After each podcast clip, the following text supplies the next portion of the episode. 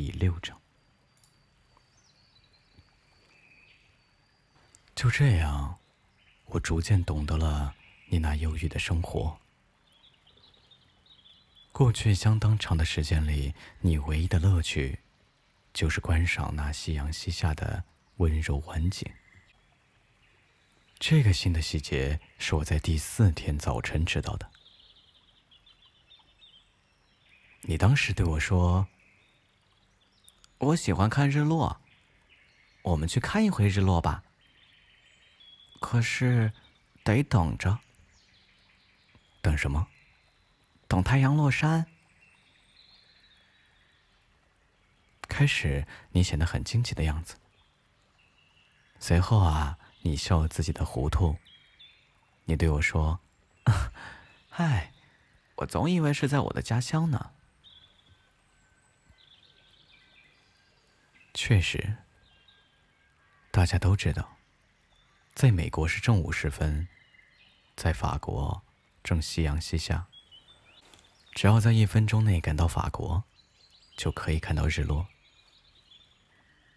可惜法国是那么的遥远，而在你那样的小行星上，你只要把你的椅子挪几步就行了。这样啊，你便可随时看到你想看的夕阳余晖。一天，我看见过四十三次日落。过一会儿，你又说：“你知道，当人们感到非常苦闷时，总是喜欢日落的。”一天四十三次，你怎么会这么苦闷呢？小王子没有回答。第五天，还是羊的事儿，把小王子的生活秘密向我揭开了，好像默默的思索了很长时间以后，得出了什么结果一样。他突然没头没脑的问我：“羊，要是吃小灌木，那它也要吃花喽？” 他碰到什么就吃什么。哦，连有刺儿的花也吃吗？嗯，有刺儿的也吃。呃，那么刺儿有什么用呢？我不知道该怎么回答。那会儿我正忙着要从发动机上卸下一颗拧得太紧的螺丝。我发现机械故障似乎很严重，饮水也快完了。担心可能发生最坏的情况，心里很着急。嗯，那么刺儿有什么用呢？小王子一旦提出了问题，就从来不会放过。唉，这个该死的螺丝使我很是恼火。我于是就随便回答他一句：“哼，刺儿吗？什么用都没有。这纯粹是花的恶劣表现。”哦。可是他沉默了一会儿之后，怀着不满的心情冲我说：“我不相信。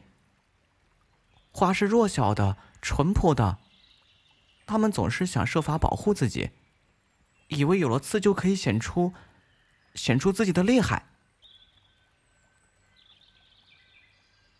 我默不作声。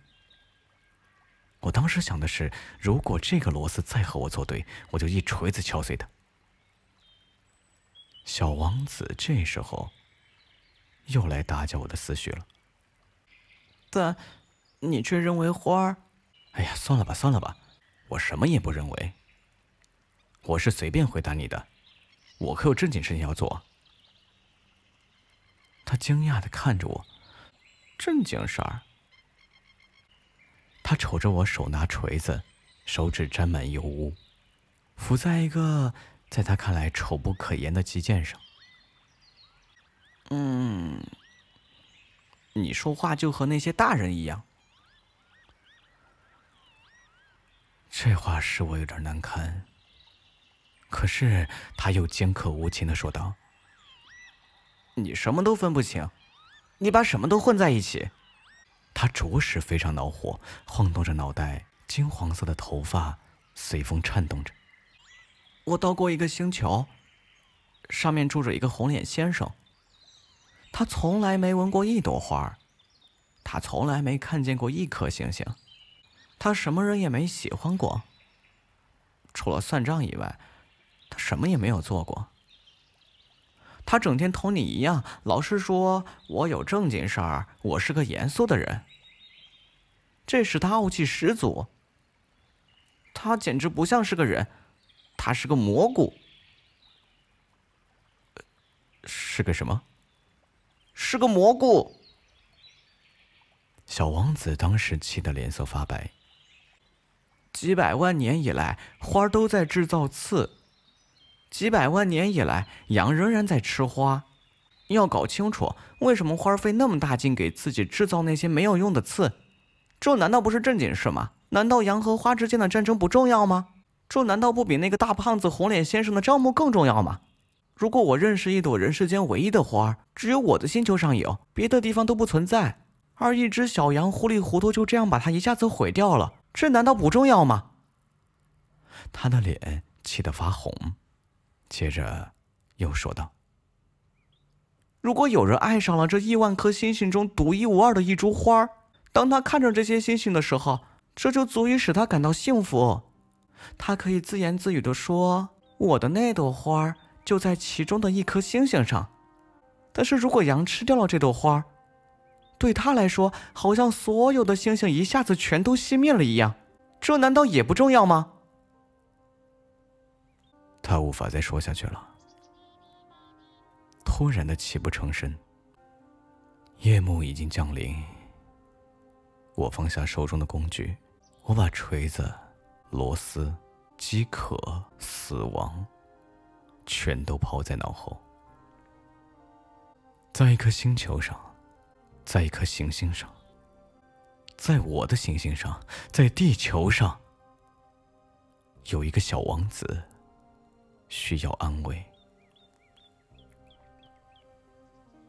我把他抱在怀里，我摇着他，对他说：“你爱的那朵花没有危险。”我给你的小羊画一个罩子，我给你的花儿画一副盔甲。我，我，我也不太知道该说些什么。我觉得自己太笨拙，我不知道怎样才能达到他的境界，怎样才能进入他的境界。唉。泪水的世界是多么神秘啊！很快，我就进一步了解了这朵花儿。在小王子的星球上，过去一直都生长着一些只有一层花瓣的很简单的花。这些花非常小，一点儿也不占地方，从来也不会去打搅任何人。它们早晨在草丛里开放，晚上就凋谢了。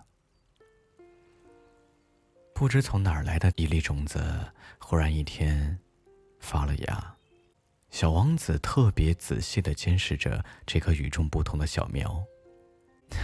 这玩意儿说不定是一种新的猴面包树，但是这小苗不久就不再长了，而且开始孕育出一个花朵。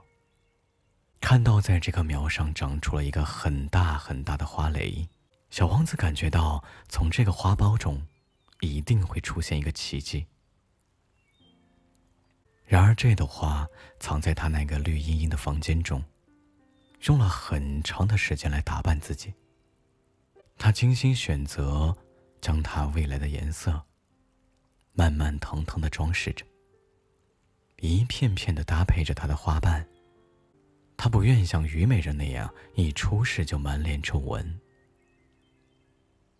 他要让自己带着光鲜夺目的艳姿来到世间。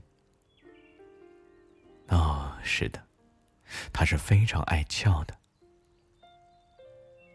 他用好些好些日子天仙般的梳妆打扮，然后在一天的早晨，恰好在太阳升起的时候，他开放了。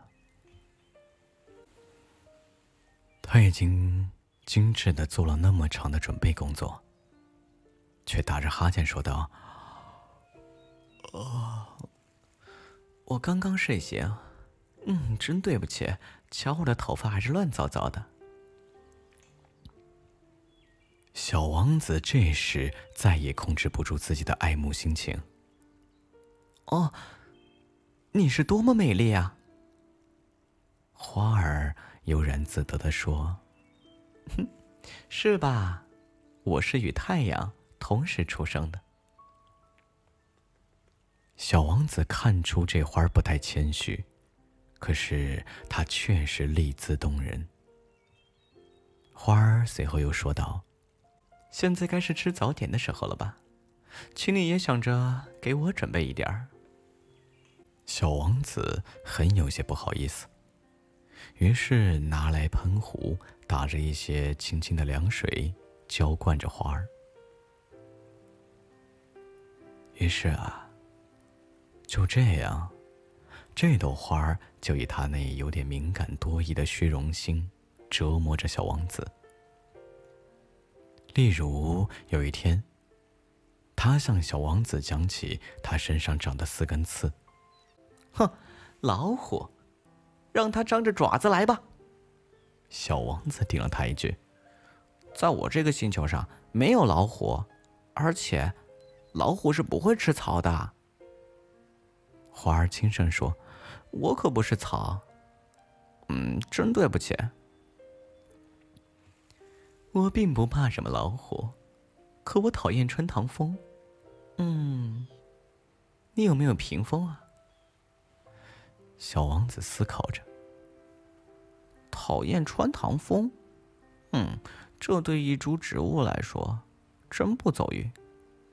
哎呀，这朵花真的不太好伺候啊！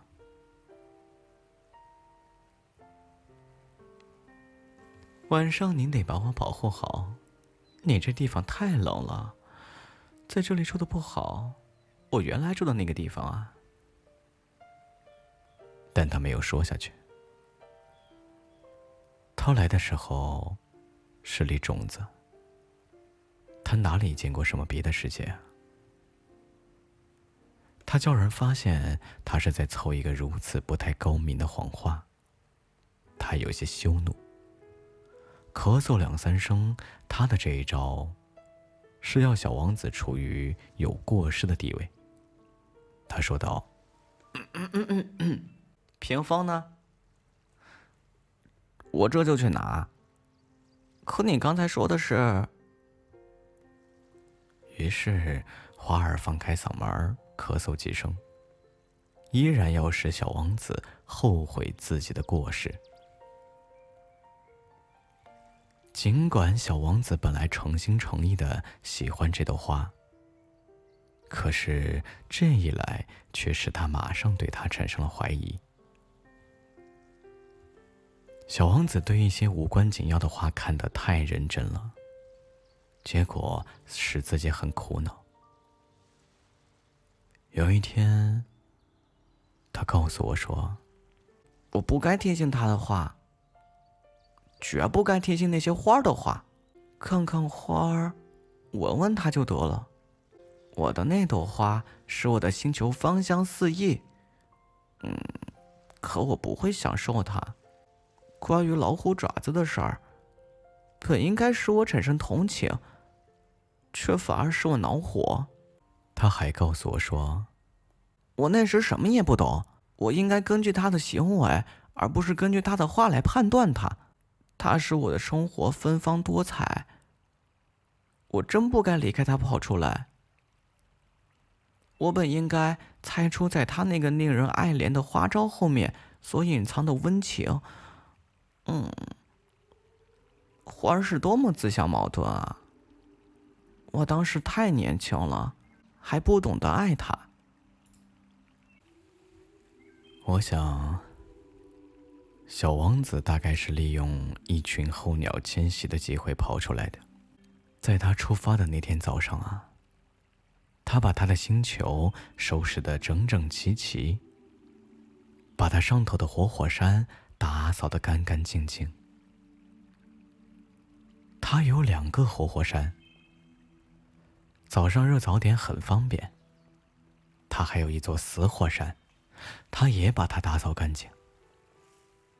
他想，说不定他还会活动呢。打扫干净了，他们就可以慢慢的、有规律的燃烧，而不会突然爆发。火山爆发就像烟囱里的火焰一样。嗯，当然，在我们地球上，我们人太小。不能打扫火山，所以啊，火山给我们带来很多很多麻烦。小王子还把剩下的最后几棵猴面包树苗全给拔了，他有点忧伤，他以为他再也不会回来了。这天，这些家常话。使他感到特别亲切。当他最后一次浇花时，准备把它好好珍藏起来，他发觉自己要哭出来了。再见了，他对花儿说道。可是花儿没有回答他。再见了，他又说了一遍。花儿咳嗽了一阵，但并不是由于感冒。他终于对小王子说道：“我方才真蠢，请你原谅我。希望你能幸福。”花儿对他毫不抱怨，他感到很惊讶。他举着罩子，不知所措的伫立在那里。他不明白他为什么会这样温柔恬静。的确，我爱你。花儿对他说道。但由于我的过错，你一点也没有机会。呃，这丝毫不重要。不过，你也和我一样的蠢。希望你今后能幸福。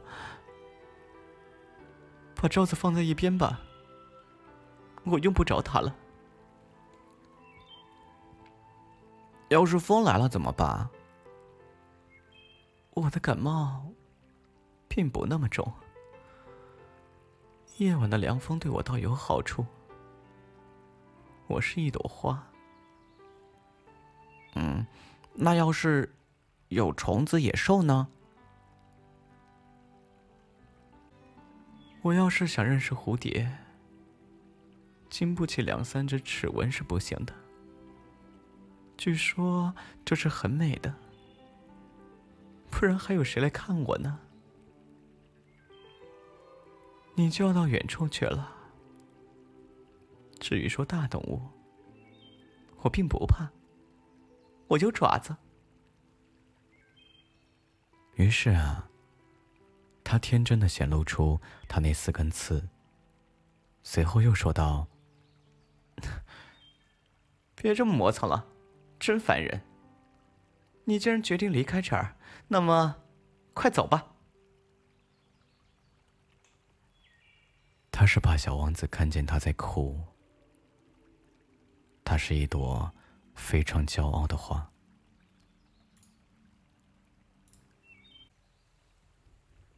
在附近的宇宙中，还有三二五、三二六、三二七、三二八、三二九、三三零等几颗小行星。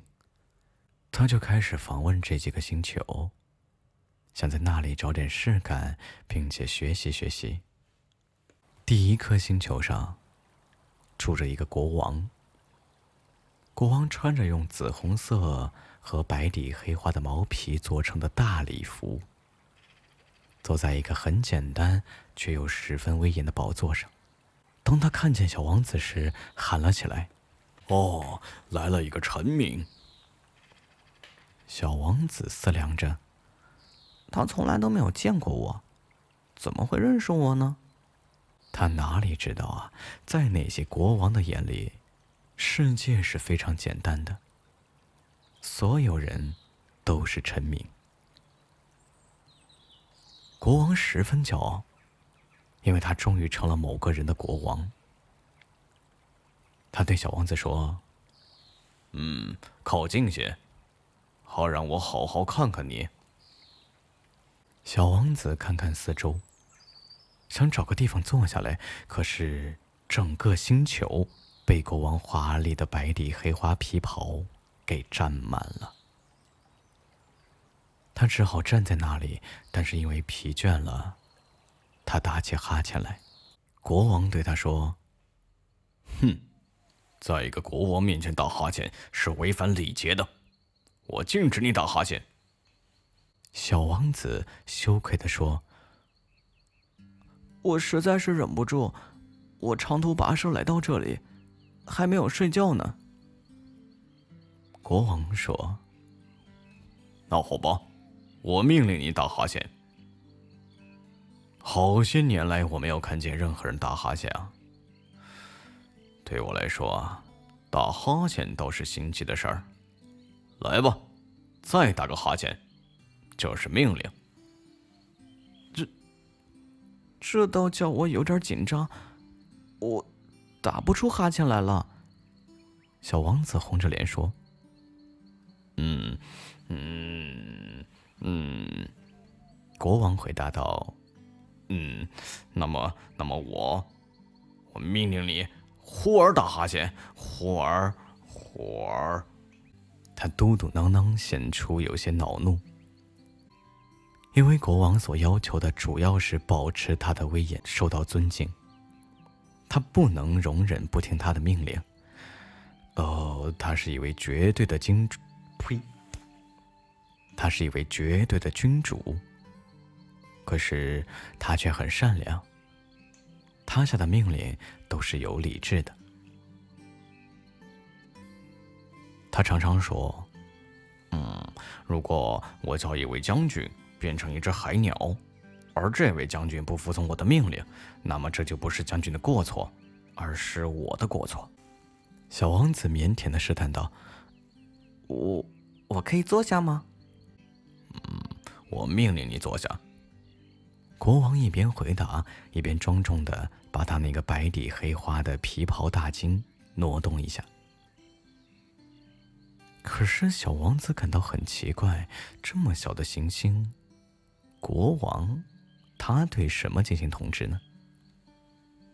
他对国王说：“哦，陛下，请原谅，我想问您。”国王急忙抢着说道：“嗯，我命令你问我。”“嗯，陛下，您统治什么呢？”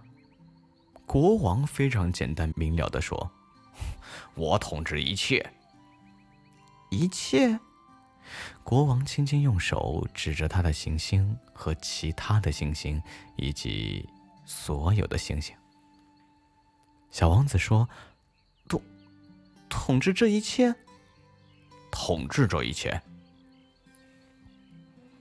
原来他不仅是一个绝对的君主，而且是整个宇宙的君主。嗯，那么星星都服从你吗？那当然。国王对他说：“他们立即就得服从，我是不允许无纪律的。”这样的权利使小王子惊叹不已。如果掌握了这样的权利，那么他一天就不只是看到四十三次日落，而可以看到七十二次，甚至一百次或是两百次的日落，也不必要去挪动椅子了。由于他想起了他那被遗弃的小星球，心里有点难过，他大胆的向国王提出请求：“嗯，我想看日落，请求您命令太阳落山吧。”国王说道：“如果我命令一个将军像一只蝴蝶那样从这朵花飞到那朵花，呃，或者命令他写作一个悲剧剧本，或者变成一只海鸟，而如果这位将军接到命令不执行的话，那么是他不对，还是我不对呢？”“那当然是您的不对了。”小王子肯定的回答。“一点儿也不错。”国王接着说。向每个人提出的要求，应该是他们所能做到的。权威首先应该建立在理性的基础上。如果命令你的老百姓去投海，他们非起来革命不可。我的命令是合理的，所以，所以我有权要别人服从。那么我提出的日落呢？小王子一旦提出一个问题，他是不会忘记这个问题的。嗯，日落嘛，你会看到的。我一定要太阳落山，不过按照我的统治科学，我得等到时机成熟的时候。小王子问道：“这要等到什么时候啊？”国王在回答之前，首先翻阅了一本厚厚的日历，嘴里慢慢说道：“哦，哦。”日落大约，大大约，在今晚七点四十分的时候，你将看到我的命令，一定会被服从的。小王子又打起哈欠来了，他遗憾没有看到日落，他有点厌烦了。他对国王说：“我没有必要再待在这儿了，我要走了。”这位刚刚有了一个臣民而十分骄傲自得的国王说：“呃，别走，别走，我我任命你当你当大臣。什么大臣？嗯，哦，司法大臣。可是这儿没有一个要审判的人啊。哎，这很难说。”国王说道：“我很老了，我这地方又小，都没有放轮架的地方。”另外，一走路我就累，因此啊，我还没有巡视过我的王国呢。哦，可是我已经看过了，小王子说道，并探身朝星球的那一侧看了看，那边也没有一个人。嗯，那么你就审判你自己呀。国王回答他说：“这可是最难的了，审判自己比审判别人要难得多啊。”嗯。你要是能审判好自己，你就是一个真正有才智的人。嗯，我吗？随便在什么地方，我都可以审夺自己啊！我没有必要留在这个地方。国王又说：“嗯，嗯，我想，在我的星球上有一只老耗子，夜里呀，我听见它的声音。你可以审判它。”不时的判处他死刑，因为他的生命取决于你的判决。可是你要有节制的使用这只耗子，每次判刑后都要赦免他，因为只有这一只耗子。可是我不愿判死刑，我想我还是应该走。”小王子回答道。“不行。”国王说。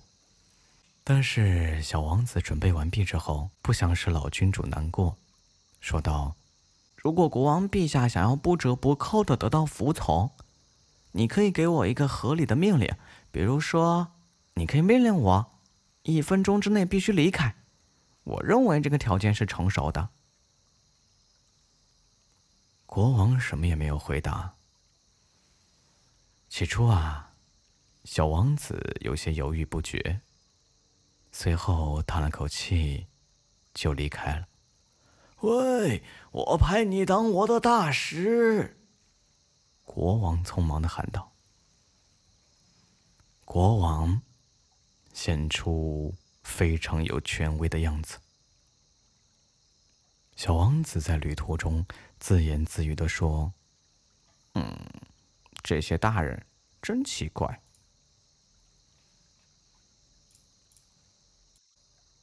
今天的故事就讲到这里，